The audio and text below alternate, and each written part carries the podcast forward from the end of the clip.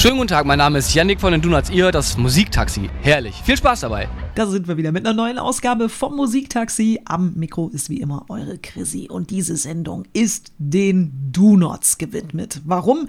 Die haben sich erst kürzlich aus dem Proberaum gemeldet über ein Facebook-Live-Video und angekündigt, dass sie ein sehr fettes Live-Album rausbringen werden.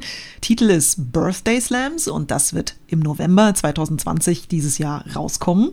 Passend dazu habe ich ein altes Interview mit den Do-Nots rausgesucht. 2008 haben wir uns auf dem Open Flair Festival unterhalten über ihre Bandgeschichte und sie haben unglaublich viel erzählt, zum Beispiel bei welchem Song Eike mit seiner Liebsten zusammengekommen ist, wann sie mal einen nackten Opa auf der Bühne hatten und wieso überhaupt und mit welcher Band sie sich über ihr erstes qualitativ hochwertiges Demo-Tape kaputt gelacht haben. Ich sitze auf dem Open Flair im Backstage-Bereich zusammen mit Äh, Jan-Dirk von den Donuts, hallo. Und Und Eike von den Donuts. Und die Christine ist auch da. Oh, geil. Wahnsinn, Wahnsinn, Wahnsinn. Ja, es war einmal eine Band, äh, die vor über zehn Jahren aus Ibbenbüren in die Welt ging. Und äh, wie kam das überhaupt? Warum wir in die Welt gegangen sind, weiß ich auch nicht. Wir hätten mal besser einfach in der Scheune bleiben sollen. nee, ähm, Langeweile, ganz ehrlich, lange. Also, ne, im Büren ist nun mal nicht so groß, da gibt es nicht so viel zu tun. Also, entweder fährt man Mofa und macht Sport oder man macht Musik. Wir haben uns für die Musik entschieden. Ähm, ein großes Lob geht da wirklich an, die, äh, an die Jugendkultur, das Jugendkulturzentrum Scheune, weil ähm, das wirklich das einzige in der gesamten Umgebung war, wo man überhaupt so Jugendkultur hatte. Also ne, die, der, einzige, der einzige Ort, wo man Möglichkeit hatte zu proben, wo man Auftrittsmöglichkeit hatte und so. Und ich glaube wirklich, dass wir die ersten drei Jahre fast komplett nur in der Scheune gespielt haben. Nirgendwo anders. Ich wollte gerade sagen, als die Do-Nots laufen lernten, ähm, wie sahen so die ersten Aufnahmen von euch aus? Wo habt ihr die gemacht und wie kamen die zustande? Äh, ja, das, ich weiß gar nicht, das war glaube ich so ein halbes Jahr, nachdem es die Band überhaupt gab, haben wir das erste sogenannte Demo-Tape gemacht. Ähm, bei einem Freund von mir äh, in seiner Wohnung ähm, auf einem Vierspur äh, Tape-Recorder. Äh, man muss sich das so vorstellen, es, allein der, die Schlagzeugspuren waren ja schon mal irgendwie sechs oder sieben, was eigentlich auch schon zu wenig ist. Die wurden dann einfach so zusammengefriemelt in eine Spur. Dann die Gitarren wurden direkt in das Ding aufgenommen, ohne Verzerrer. Also es hat furchtbar geklungen. Und äh, dann wurde darüber gesungen. Das Problem war beim Einsingen, dass Ingo sein, seinen Gesang viel zu laut hat und die Gitarren viel zu leise und den Rest. Und deswegen so ganz seltsam kehlig gesungen hat. Also wir haben mal wirklich, wir haben mal vor vier, fünf Jahren haben wir eine Tour mit den Beatsteaks gemacht. Und ähm, da haben wir äh, das Tape mal reingeschmissen und mal reinge und wir haben ohne Scheiß alle auf dem Boden gelegen und gelacht, weil es einfach so unfassbar schlecht ist. Okay, wie viele Gigs habt ihr seitdem schon gespielt, seit dieser Zeit? Ja, ja, ja, ja. Ich habe mal eine Liste zusammengestellt vor einigen Jahren, als wir, glaube ich, unser Zehnjähriges gefeiert haben. Da habe ich alle Konzerte aufgeschrieben, die die Band jemals hatte. Und damals waren es schon so, glaube ich, knapp 600 oder so. Das muss halt halt quasi schon fünf Jahre her sein. Ich würde mal sagen, wir sind mittlerweile vielleicht so bei 900, 800, 900 würde ich mal sagen. Also schon echt eine Menge, Menge, Menge. Für mich macht es immer mehr Spaß, die Länder zusammenzuzählen, wo man immer so schon war. Also da kommt man bestimmt auch schon auf so 15 bis 20 oder sowas. Also schon jede Menge ausländische Erfahrungen gesammelt und so. Und, aber bis jetzt war alles geil. Ey, du musst die Liste mal weitermachen, weil wenn wir bei der 1000 ankommen, dann müssen wir doch einen riesen Fass aufmachen, oder nicht? Das ist mal eine Idee, genau. Äh, Gibt es nach so vielen Auftritten überhaupt noch einen, wo euch die Knie vorher weich werden? Ähm, ja, auf jeden Fall. Also ganz zitterig ist man äh, vor allem, wenn man irgendwie komischerweise, wenn man zu Hause spielt. Weil dann kommen Freunde und Bekannte und Verwandte und so. Und Mutti, Mutti zum Beispiel, Mutti ist dann auch immer dabei, Mutti und Vati.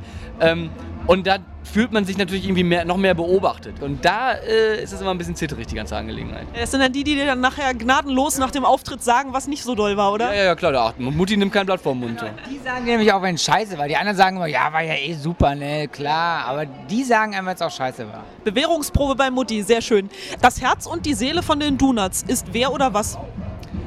Äh, auf jeden Fall eine Menge, Menge, Menge, also eine Riesenportion Spaß an der Sache, weil ich glaube, sobald der weg wäre, würde die Band nicht mehr existieren. Sobald das zum normalen Job werden würde, glaube ich, würden wir das einfach nicht mehr machen. Ähm, Energie und die Liebe zur Musik einfach. Leute, die eure Konzerte gnadenlos abfeiern, sind schön, aber habt ihr auch schon mal so richtig derbe was erlebt? So bei uns heißt das der böse nordhessische Halbkreis, wenn die Leute nur so stehen und bös schauen. Aua, klar. Also äh, irgendwann, wo waren wir denn mal richtig fehl am Platz? Ich überleg mal gerade. Aber also Becher flogen schon mal auf die Bühne, da kann ich mich auch noch dran erinnern. Also ganz früher gab es das schon mal, also äh, wenn man aus dem Punk-Bereich kommt, wird einem ja auch schnell irgendwie sowas wie Sellout vorgeworfen. Vor, äh. Ich glaube, das weiß ich noch, als wir die allererste CD selber gemacht haben. Also wir haben selber das Ding bezahlt, sind selber ins Studio gegangen, haben selber eine CD rausgebracht. Da war das Sellout. Da habe ich auch gedacht, was ist denn jetzt los? Da haben wir in im Hyde Park in Osnabrück gespielt, auf so einem, auf so einem naja, also es war ja so ein Deutschpunk-Festival. Und da flogen auch irgendwelche Dosen und Becher, das weiß ich noch. Aber das ist auch schon ohne Scheiß jetzt 14 Jahre her oder so. Mir fällt jetzt noch was ein. Wir haben ja mal, also es ist, muss mir jetzt nicht peinlich sein, wir haben mal bei Top of the Pops gespielt. Ne? Das ist ein Format, das gibt es jetzt nicht mehr im, im, äh, bei RTL, auf jeden Fall lief das mal. Wir sind dort aufgetreten hatten einen äh, Keyboarder mit dabei, der normalerweise nicht in der Band spielt, und einen nackten Opa, der Geldscheine verteilt hat, was echt schon mal eine super komische Idee war irgendwie. Und die Leute Publikum, also da sind ja irgendwie vorwiegend Teenies von 13 bis vielleicht 15, die haben nichts verstanden, nichts. Die standen da, haben uns angeguckt, wie als wären wir, was weiß ich, äh, keine Ahnung, vom, vom Mond oder so. Es war Wahnsinn, aber genau das war das Richtige. Also da haben wir uns richtig fehl am Platz gefühlt und so war es auch. Zum Abschluss, weil ihr mir so fleißig Rede und Antwort gestanden habt, äh, dürft ihr euch einen Song wünschen von der Band, von der ihr meint, dass mal wieder was im Radio laufen sollte?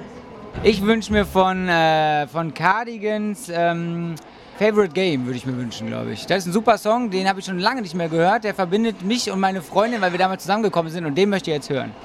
Sehr schön. Vielen Dank fürs Interview. Bitte, bitte.